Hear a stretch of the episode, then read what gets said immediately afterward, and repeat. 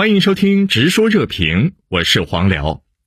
本期节目，我们邀请到了厦门大学两岸关系和平发展协同创新中心主任刘国深，上海外国语大学特聘教授黄静，台湾国际战略学会理事长王坤义，与我们共同在线就相关话题展开讨论。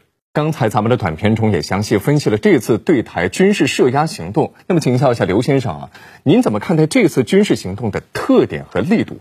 我认为说是点到为止吧。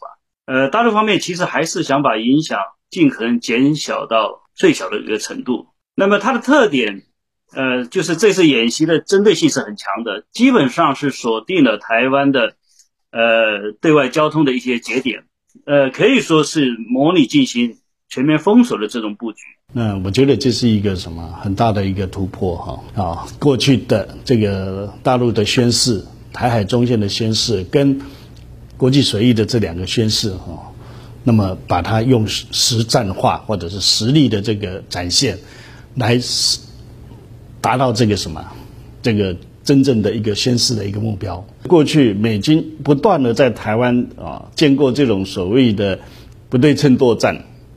那这个不对称呢，就是说想以小博大。现在问题是飞弹或者战斗机可以打到台湾的这样的一个门口了，那你还能够用不对称作战吗？有分析认为，这次军演的重大意义是对于统一的战略环境、战略格局的一次主动的重塑。那事实上，就彻底突破了所谓的海峡中线，也是彻底突破了台湾划定的所谓的防空识别区。而这一切就是实质控制台湾的开始。那请教一下黄先生，您怎么看待这个开始？这是不是意味着我们向统一又迈出了实质性的一步？呃，整个台湾地区，呃，大陆的军事存在受一个常态，一个新的常态。我认为这一点呢是具有呃突破意义的。如果我们多少年以后回头来看一看，等祖国完成统一以后呢，我想这个节点就这一次军事军事行动会被看作一个。一个一个转折点或者一个起点。那么，我们对台湾地区的各方面的管控一直在不同程度的推进当中，只是过去的一些动作确实比较间接，或者说比较温和。那么这次佩洛西的窜访台湾的那个行动呢，确实是给了我们一次呃对台湾地区那个进行管控和治理的一次大规模提速的一个机会。两岸。进一步完全统一这样的一个进程，可以说是跨出了跳跃性的一大步。两岸同属一个中国的事实得到了进一步的落实。现在岛内也有声音说，未来的台湾被武统的时候，那这种封锁的模式啊，就会成为选项之一。那刘先生，您怎么看这种声音？兵无常势，水无常形。我相信未来如果真的要采取。呃，武力解决的这样行动，具体的行动方案一定不会是今天这种模式它的一个简单的放大而已。我认为说，我们这一次只是一次应急性的行动，真的要动手，可就不是这么简单的一个剧本了。我相信它的剧本一定要更加的复杂，呃，也许要复杂很多很多倍以上的。但是呢，这次军演的布局和它的实际的一些操作，呃，我认为说还是有重大的参考意义的。